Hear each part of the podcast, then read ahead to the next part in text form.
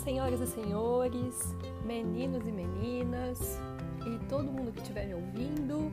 Eu sou a Roberta Lehmann. Esse é o programa Hora do Conto do podcast Biblioteca de Papel.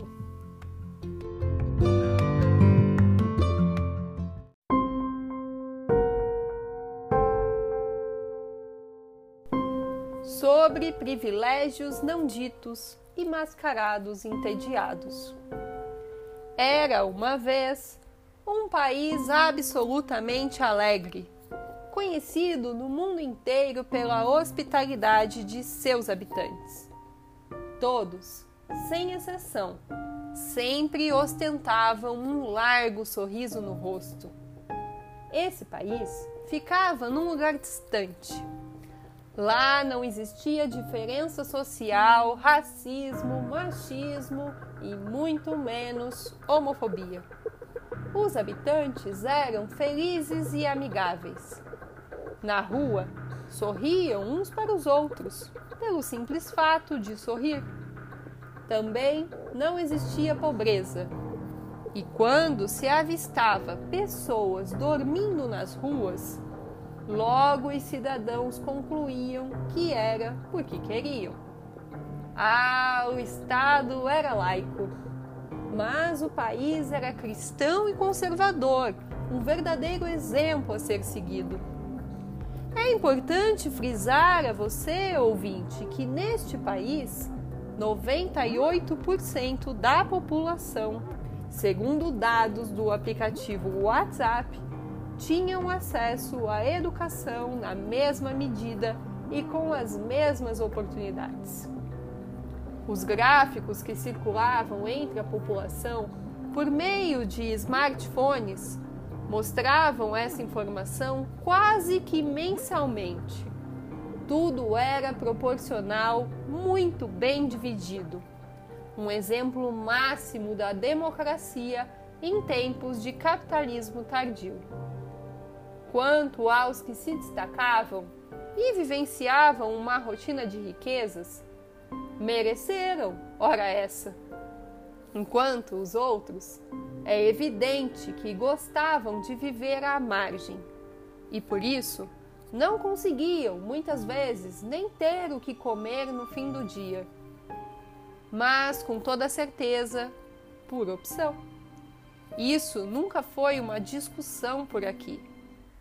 Curiosamente, eram sempre as mesmas famílias, de geração em geração, de pai para filho, de sobrinho para tio, de tabelionato para tabelionato, que perpetuavam o merecimento. Até que, enfim, a peste chegou. Todos de imediato, dos tabeliães aos biscates, precisavam se isolar em suas casas a recomendação era o mínimo de contato possível e apenas os serviços essenciais poderiam ficar abertos. Entretanto, como se tratava de um Estado laico, as igrejas foram consideradas serviços de suma importância.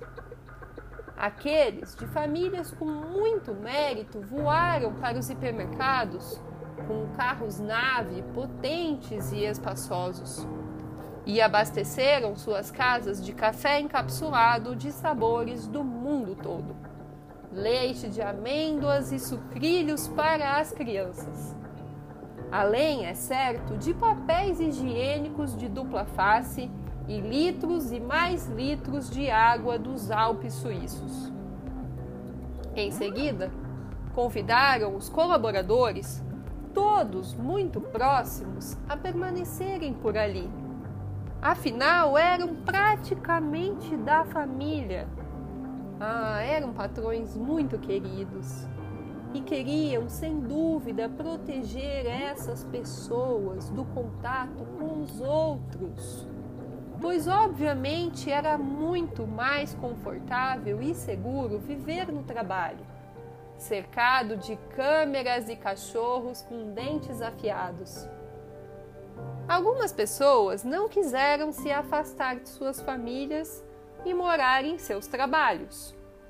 Assim, foram convidadas a se retirar e ficar sem renda, por escolha e vontade própria. Dessa maneira, tornaram-se absolutamente donas de suas vidas e decisões. Outras pessoas, as mais preguiçosas, que nunca conseguiam fazer por merecer, não ficaram isoladas. Elas seguiram trabalhando, mas não estocavam alimentos, pois na maioria das vezes vendiam o almoço para comprar o jantar. Então começou a guerra, pois os que estavam isolados, quando saíam, queriam encontrar as praças vazias, os cinemas abertos, as praias desertas, sem ter que ver esses outros que mereciam menos e, portanto, deveriam estar isolados, sem comida, água ou saneamento. Não importava, desde que não dessem as caras. Mas eles apareciam e eram o tempo todo e não usavam máscara. Eles eram o que eram, uns incômodos. Alguns, inclusive, viviam por aí, nas esquinas de todos os bairros e imploravam por comida. Contudo, não ganhavam. Era aterrorizante alguém viver na rua quando o correto era estar isolado em casa. Assim, é claro que não recebiam comida, pois estavam longe de merecer qualquer migalha. Após poucos meses, acabou a água Todas as fontes secaram. Todos os rios viraram pó, pedra e seca. Pediram então para que todos, sem exceções, economizassem. Uns entenderam logo de cara que mereciam gastar cada pingo d'água. Assim continuaram em suas piscinas espelhadas, em seus banhos de água quente de horas, além de seguirem regando enormes jardins rosados que enfeitavam as casas e os protegiam da peste. Era necessário ter a beleza por perto, poder observar o crescimento das rosas e cheirá-las por horas, sem pressa.